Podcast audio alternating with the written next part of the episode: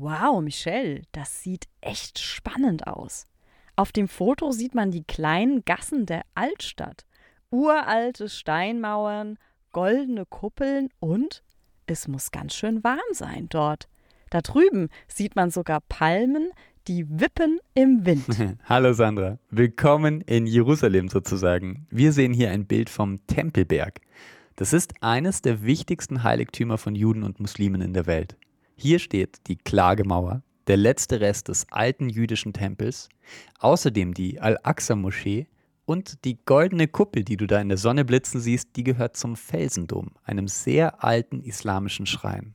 Gebaut auf Geheiß des Kalifen Abd al-Malik im 7. Jahrhundert unserer Zeit. Wow, Sandra. Hm, steht im Reiseführer. Aber was ich schon vorher wusste, der prächtige Felsendom beherbergt tatsächlich einen Felsen. Umrahmt von reich verzierten Säulen und Pfeilern liegt hier ein großer naturbelassener Fels. Laut der islamischen Erzählung soll der Prophet Mohammed von dort in den Himmel hinaufgefahren sein. Und für Juden soll hier der Gründungsfels sein, auf dem die Welt erschaffen wurde. Unglaublich, dass man ihn früher einfach so besuchen durfte. Heute ist das übrigens nicht mehr so, es sei denn, man ist Muslim. Ich habe gehört, der Tempelberg ist eines der meist umkämpftesten Heiligtümer. Warum ist das eigentlich so? Ah, ja, das stimmt ganz sicher. Und wenn du willst, können wir heute ein bisschen besser verstehen lernen, warum. Der Autor unseres heutigen Buches beschreibt nämlich den Tempelberg und seinen Konflikt. Er ist Historiker und Journalist und heißt Josef Kreuterow. Und sein Buch Al-Aqsa oder Tempelberg, der ewige Kampf um Jerusalems heilige Stätten. Hm, das klingt aber nicht nach einem Happy End. Nein, so viel kann ich schon vorwegnehmen. Aber es ist ein Buch, das uns die Bedeutung des Tempelbergs für Juden und Muslime näher bringt. Und wenn wir das besser verstehen, können wir auch die Welt um den Tempelberg ein bisschen besser begreifen. Mhm, das klingt nach einem guten Ziel für heute. Na dann leg los, Michelle. Die Wissenschaftsbücher des Jahres. Besprochen von Sandra Fleck und Michelle Mehle. Naturwissenschaft, Technik. Medizin, Biologie, Geistes-, Sozial-, Kulturwissenschaften und Junior Wissensbücher. Wir präsentieren euch unser Best of Wissenschaft.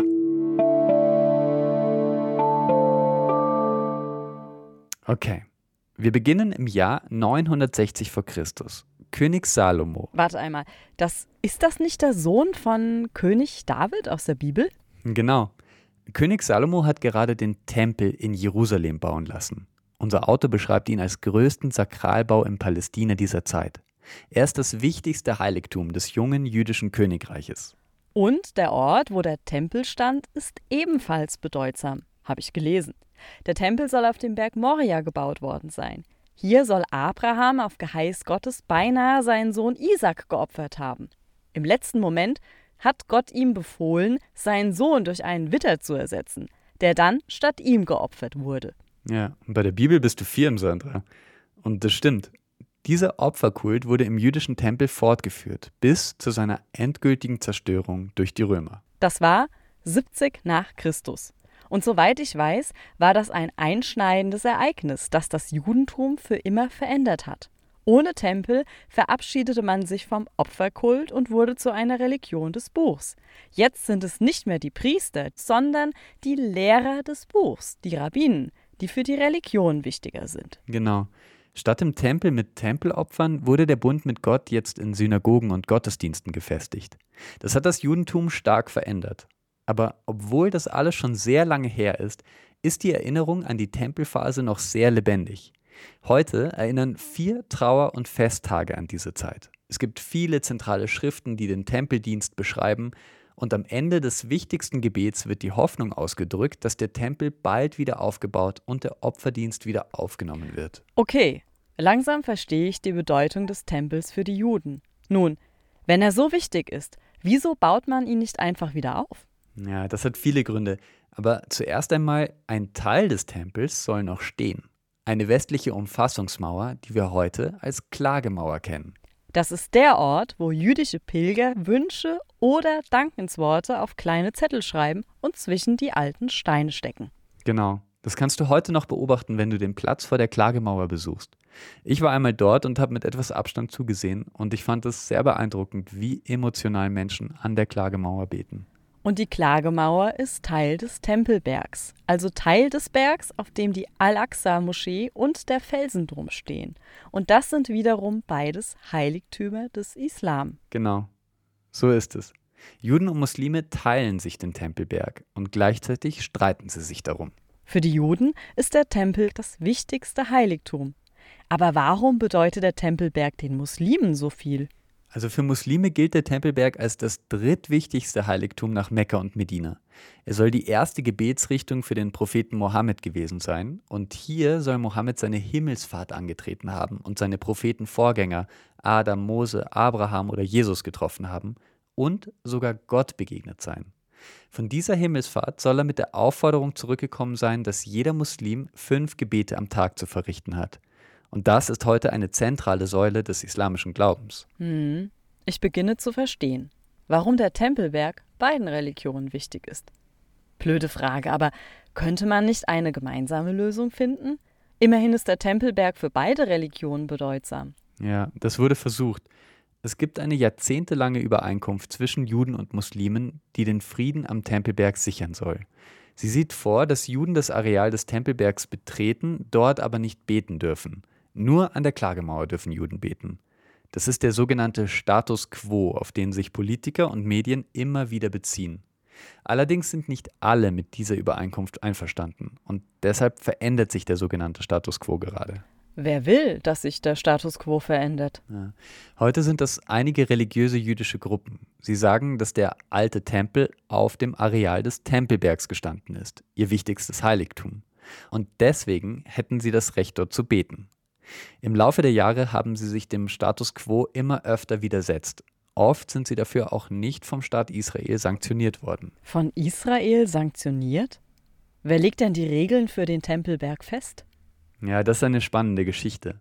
Ähm, denn seit der Eroberung im 7. Jahrhundert ist der Tempelberg offiziell unter muslimischer Verwaltung. Seit vielen hundert Jahren legt eine islamische Stiftung, der WAKF, die Regeln für den Tempelberg fest. WAKF, also W-A-Q-F. Genau, und in der Theorie ist das heute auch noch so. Du sagst in der Theorie. Hat diese Stiftung heute also keine Macht mehr?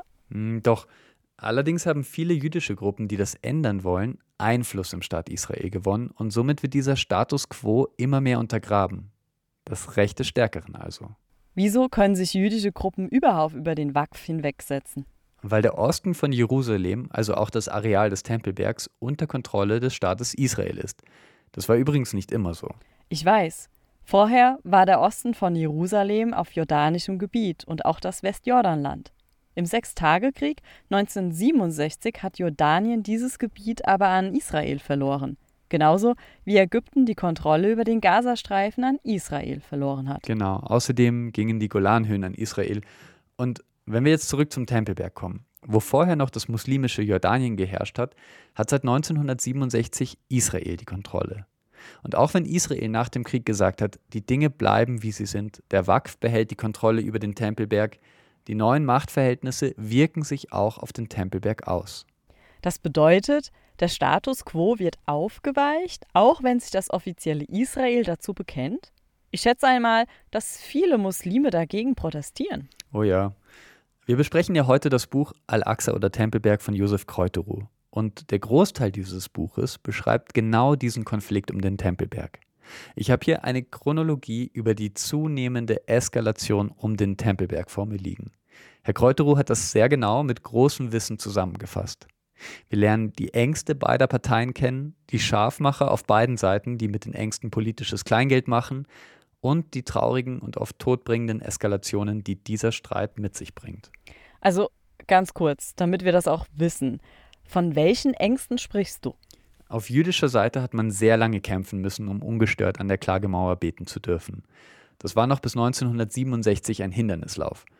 Und manche islamische Gelehrte haben es den Juden ganz abgesprochen, dort beten zu dürfen. Das ist im Gedächtnis vieler Juden verankert. Auf der anderen Seite gibt es immer wieder jüdische Organisationen, die den Tempelberg allein für sich beansprucht haben. Bis zu extremen Fällen wie dem von Joel Lerner, der in den 80er Jahren versucht hat, den Felsendom zu sprengen, um dort den jüdischen Tempel neu aufzubauen. Wow, ich verstehe. Ich habe gesehen, das Buch hat 300 Seiten und es scheint eine komplexe Thematik zu sein. Wieso will ich diesen Konflikt so genau kennen? Vielleicht, weil in Diskussionen oft auf Ereignisse der einen oder anderen Seite vergessen wird. Allein zur Recherche dieser Folge habe ich viele Artikel gefunden, die Unrecht beschreiben, aber so, als ob es nur von einer Seite kommen würde. Wer nicht in die Falle tappen will, hat mit Al-Aqsa oder Tempelberg schon einen ganz guten Guide an der Hand.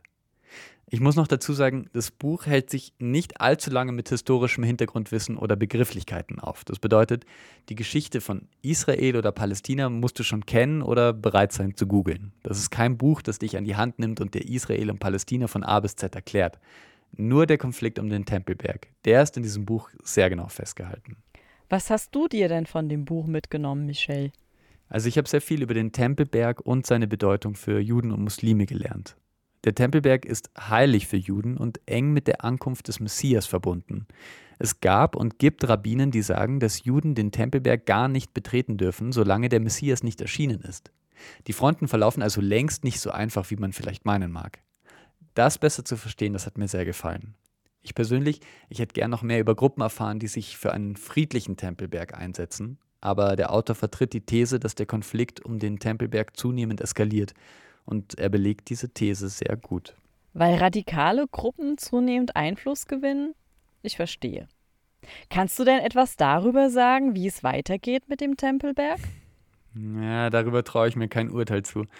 Aber so viel vielleicht, Ende Mai war der Tempelberg wieder in den Nachrichten. Und drei junge Juden haben auf dem Tempelberg gebetet. Das ist trotz des Status quo gar nicht mehr so ungewöhnlich. Ein israelisches Bezirksgericht hat aber entschieden, dass sie keine Strafe bekommen sollen. Das wurde von vielen Juden und Muslimen so aufgefasst, dass Juden jetzt das Recht haben, auf dem Tempelberg zu beten. Und das wäre ein klares Abwenden vom Status quo. Und das würde wieder sicher große Eskalation bedeuten. Der Staat Israel hat sich nach dem Vorfall gleich zum Status quo bekannt, will also an dem Abkommen mit dem WAC festhalten. Und auch ein israelisches Berufungsgericht hat das Ersturteil schon aufgehoben. Aber der Fall zeigt trotzdem für mich, dass sich das Machtgefüge am Tempelberg verschiebt. Und das ist genau die These, die Autor Josef Kreuterow vertritt. Mhm. Ja, alles sehr, sehr verzwickt. Man kann annehmen, dass die Geschehnisse am Tempelberg unter keinem guten Stern stehen. Danke, Michelle, für deine kurze Zusammenfassung von Al-Aqsa oder Tempelberg, der ewige Kampf um Jerusalems heilige Stätten. In zwei Wochen beschäftigen wir uns dann mit dem menschlichen Bewusstsein, Dafür werfen wir mit dem US-amerikanischen Autor Joseph Ledoux einen Blick zurück an den Beginn der Evolution. Oh, sehr spannend. Okay. Dann äh, danke ich auch für die heutige Folge von Best of Wissenschaft. Ähm, wenn ihr Feedback oder Anregungen habt, schreibt uns gerne auf Instagram, LinkedIn, Facebook sind wir für euch da. Und äh, ich hoffe, wir hören uns in zwei Wochen wieder. Genau, wir freuen uns auf euch. Alles, Alles Liebe Gute. und Baba. Baba.